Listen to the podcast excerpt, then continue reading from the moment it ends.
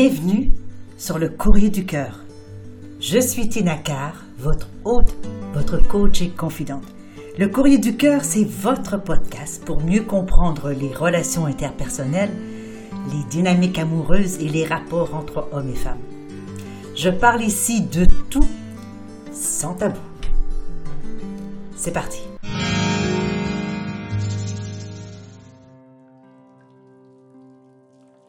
Bonjour tout le monde, je suis contente de vous retrouver encore aujourd'hui au courrier du cœur.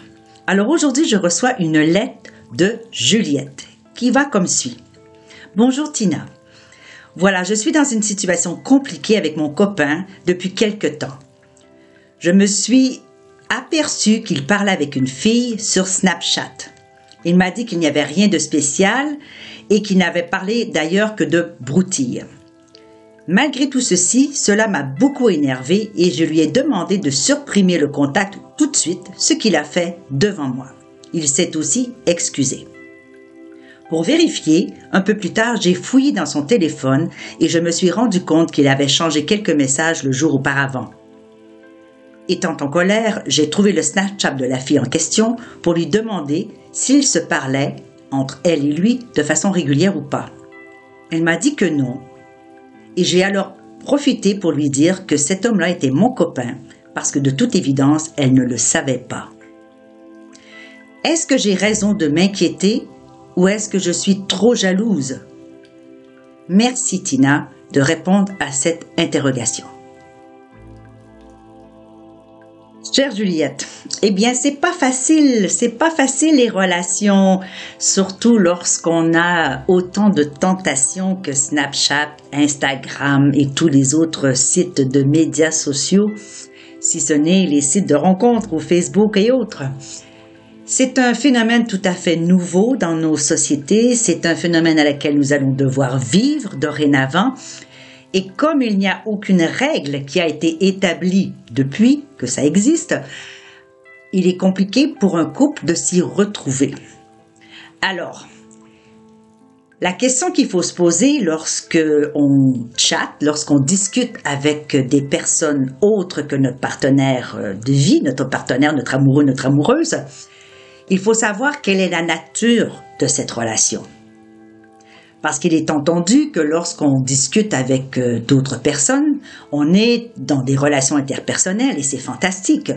Il n'y a aucune raison qu'un couple formé doit s'abstenir complètement d'avoir des discussions ou avoir des relations interpersonnelles, donc avec euh, des amis, des personnes du sexe opposé, si les intentions demeurent nobles. Alors, Qu'est-ce que ça veut dire avoir des relations nobles ou avoir des relations qui sont correctes, si je peux dire, lorsqu'on est en couple?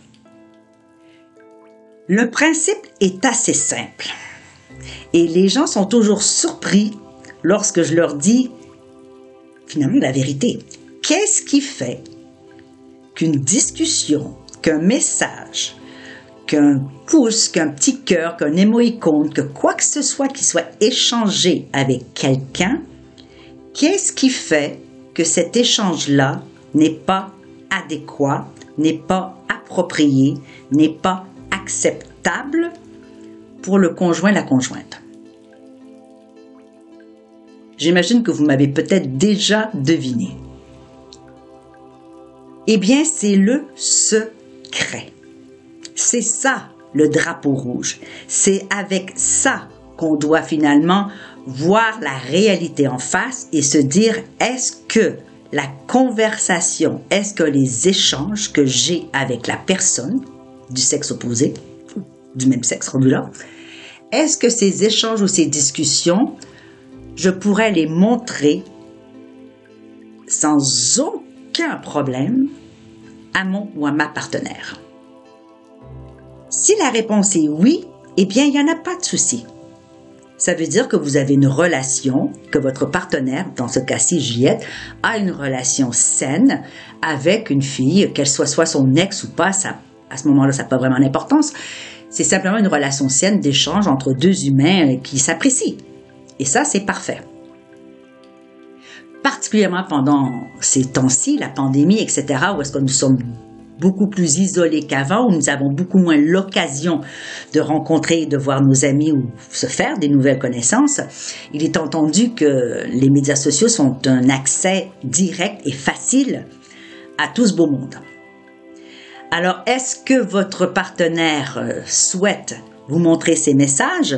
Si oui, votre question de me demander si vous êtes un petit peu trop jalouse et si vous devez vous en inquiéter, ben là, je vous dirais probablement pas. Par contre, à partir du moment où le partenaire ne veut pas montrer les messages, qu'il les cache, qu'il vous ment ou qu'il fasse ça euh, à votre insu, et là, ben, il y a un petit souci.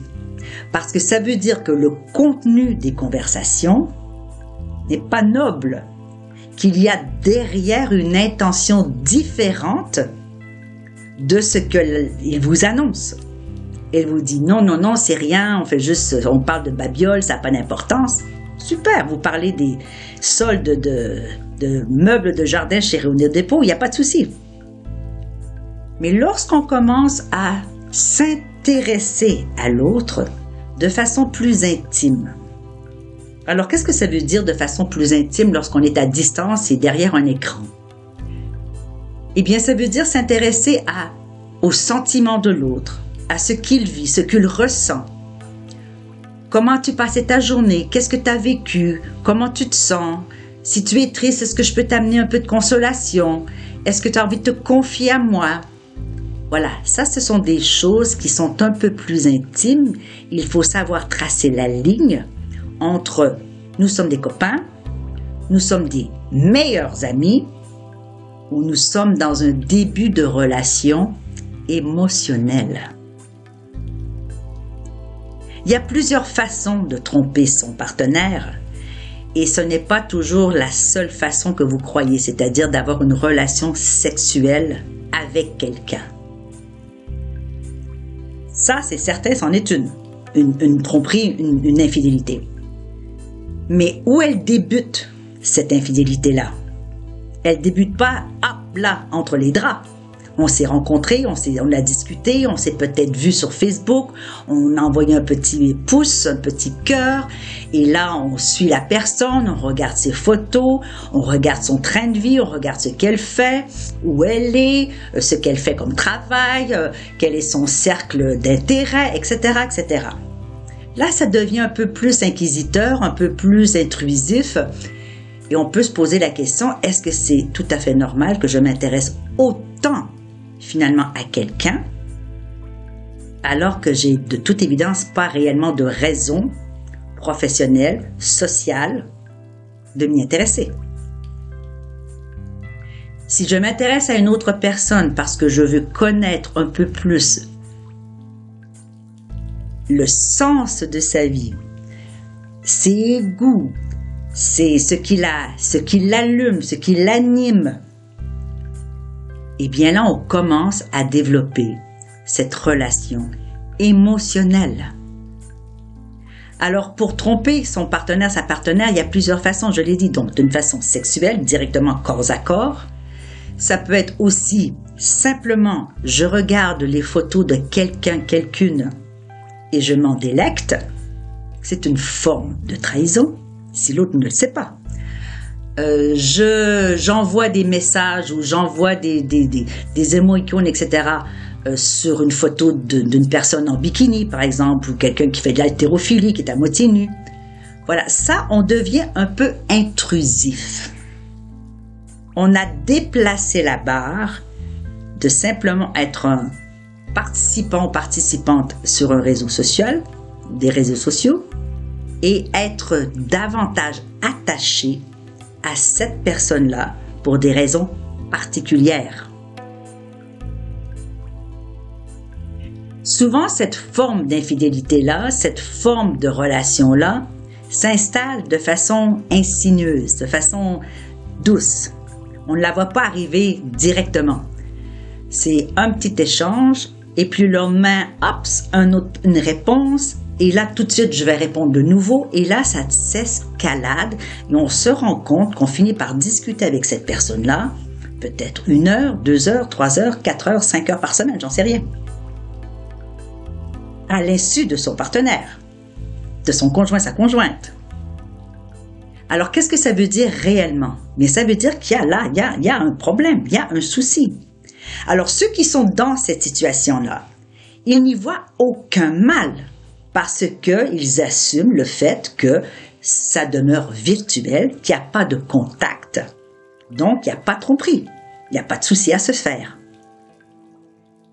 Mais il faut comprendre quand même que les attachements émotionnels se font beaucoup via les mots. On peut se rappeler où est-ce que les lettres d'amour étaient envoyées par pigeon voyageur, par messager, par euh, bateau, par poste, par etc. Parce que les mots transportés vers l'autre apportaient un moment de bonheur extrême. Et on attendait cette lettre dans l'attente, dans la lecture des mots, il se passe beaucoup, beaucoup d'émotions. Alors, lorsqu'on est dans sa tente et soudainement le message arrive, on est empli d'espèces de petits papillons, on est heureux de lire le message et on a très vite envie d'y répondre. Ça, c'est un drapeau rouge. Parce qu'un ami ou une amie, on ne répond pas nécessairement dans la seconde qui suit, on n'anticipe pas avec ferveur d'avoir un moment pour pouvoir s'isoler dans la salle de bain pour pouvoir lui envoyer un petit message. On ne se cache pas pour lui envoyer un petit émoïcône. Quand c'est une amie, un ami, eh bien, on, lui, on le rappelle, on discute avec lui de temps en temps lorsqu'on organise quelque chose, quand on a un problème à régler, etc. On n'est pas là à communiquer avec nos amis 24-7. Donc, à partir du moment où les échanges se font de, manière hein, ponctuelle, euh, de temps en temps, un coucou par-ci, un coucou par-là, j'y vois pas beaucoup de danger. Le danger vient avec la constance, avec le nombre d'échanges et surtout le contenu des échanges qui évidemment illustre l'intention cachée derrière cette communication. Pourquoi est-ce qu'un homme voudrait, ou une femme par la même occasion, voudrait communiquer avec une ex ou avec une femme de façon régulière, même si c'est pas tous les jours, s'il n'y a pas une intention derrière? Ça serait à questionner à votre copain, lui dire mais quelle est l'intention que tu as avec cette femme? Si c'est simplement d'échanger des, des pacotis, pourquoi pas? Alors, puissiez-vous avoir accès au message afin de vous rassurer. Alors le modus operandi que je vous suggérais ici, Juliette, c'est celui-ci. Avec votre copain, remettez un petit peu sur la table cette histoire de Snapchat avec cette fille et demandez-lui vraiment quelle était son intention. Je ne suis pas certaine qu'à ce stade vous le dise, hein, c'est pas certain. Mais posez-lui la question que si c'est important pour lui, que vous n'y voyez pas nécessairement de problème, à partir du moment où est-ce que vous pouvez, euh, souhait, quand vous le souhaitez, quand vous le désirez, regarder ces messages. S'il vous dit, écoute ma chérie, il n'y a pas de souci, tu viens quand tu veux, je te montre ce que j'ai écrit, laissez-le faire tant mieux.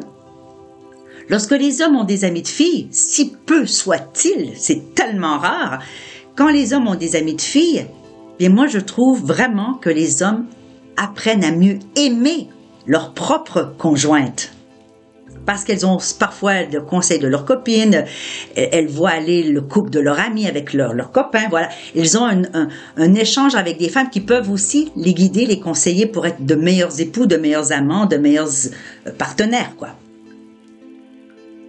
Mais si le contenu, je me répète, doit être dissimulé, si votre copain ne veut pas vous montrer les textes en vous accusant d'être trop curieuse ou d'être trop jalouse, eh bien sachez que ça, c'est un drapeau rouge.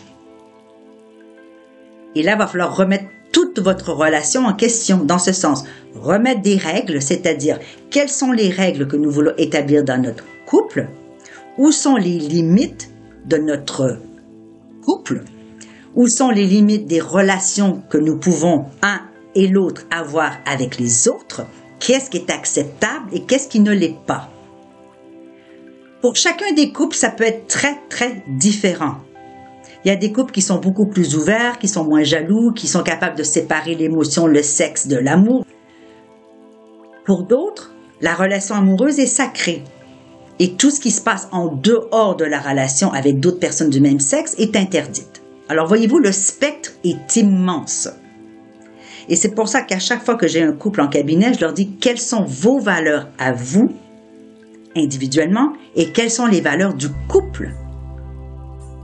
Qu'est-ce que vous voulez installer dans votre couple et qui doit être respecté? Sinon, ça peut poser un vrai souci pour la durabilité et surtout pour la confiance qu'on peut accorder dans l'autre et à la relation. Alors ma chère Juliette, je crois qu'il est temps d'avoir une discussion sérieuse avec votre partenaire, d'éclaircir vraiment qu'est-ce qui se passe avec cette fille, de lui demander s'il a aussi d'autres petites copines sur d'autres médias sociaux, quelle est donc la nature de ces échanges, si vous avez accès à voir ces échanges-là, si oui, il n'y a pas de souci, vous n'avez pas à vous inquiéter, s'il ne veut pas ou qu'il vous accuse d'être trop curieuse ou trop jalouse, eh bien là, je crois vraiment qu'il va falloir que vous décidiez si vous avez envie ou pas de continuer une relation avec quelqu'un qui risque de basculer éventuellement dans une relation plus intense, c'est-à-dire émotionnellement engagée avec quelqu'un, et aussi euh, peut-être aller au-delà de la curiosité naturelle de rencontrer cette personne-là et éventuellement de voir si euh, cette personne-là peut euh, développer une relation vraiment, vraiment plus intime. Ce ne sont pas des discussions faciles, ce ne sont pas des discussions agréables à avoir, mais une fois que tout ça est mis à plat, que toutes les, limites sont installées, tous les paramètres de votre relation sont clairs, eh bien, vous pouvez justement développer cette confiance-là et de la maintenir et de laisser l'un et l'autre avoir aussi des amis à l'extérieur. Une autre question qu'on peut poser dans ce cas-là, c'est de demander que si vous, vous aviez ces mêmes relations-là avec des hommes, Juliette, est-ce que ça serait aussi accepté? Souvent, c'est là qu'on voit que ça serait juste un one-way, là, que ça se passerait pas des deux côtés. Alors, ayez cette relation-là, établissez vos valeurs, établissez les paramètres de votre couple au-delà de, duquel, desquels vous ne voulez pas vous investir, vous voulez simplement vous retirer d'une relation qui ne correspond pas à vos paramètres, parce que sur le long terme, lorsqu'on commence à accumuler du ressentiment, lorsqu'on commence à accumuler des petits morceaux là qui nous coincent dans la gorge, eh bien, tôt ou tard, tout ceci fait surface. Et là, on ne parle pas d'une surface d'un des éléments, c'est qu'on dirait que tout vient comme un volcan et ça sort souvent d'une façon à peu près inacceptable. Alors on ne veut pas arriver à ce genre de conflit, donc mieux vaut tout de suite au départ prendre le taureau par les cornes, avoir la discussion, mettre les choses en place et puis continuer à vivre harmonieusement et en confiance l'un et l'autre dans votre relation et dans l'autre. Voilà, ma chère Juliette, j'espère que ceci a pu vous aider. Et à tous les auditeurs, auditrices, n'hésitez pas à nous envoyer du courrier parce que, voyez-vous, chaque petite intervention va aider une, deux, trois, quatre, dix, cent, mille personnes, j'en sais rien. Mais chaque intervention représente probablement la même problématique que beaucoup d'autres autour de vous.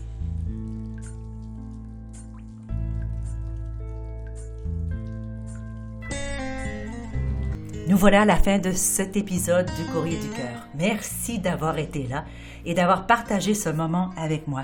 J'espère que vous y avez trouvé de la valeur. Si vous ne l'avez pas déjà fait, eh bien, je vous invite à vous abonner à ce podcast afin de manquer aucun épisode. Et vous pourriez, par la même occasion, si le cœur vous en dit, écrire un commentaire ou laisser une appréciation avec quelques étoiles. Alors, je vous retrouve dans un prochain épisode du Courrier du Cœur.